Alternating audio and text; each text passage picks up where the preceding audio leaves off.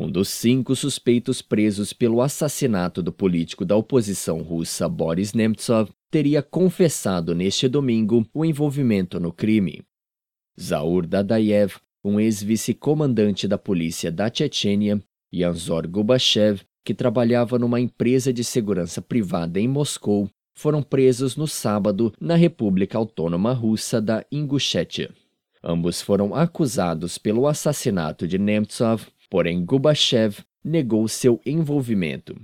Já Dadaev confessou ser o autor intelectual e único organizador do crime, motivado pelas críticas do político ao islamismo e por seu apoio às caricaturas do semanário francês Charlie Hebdo ao profeta Maomé.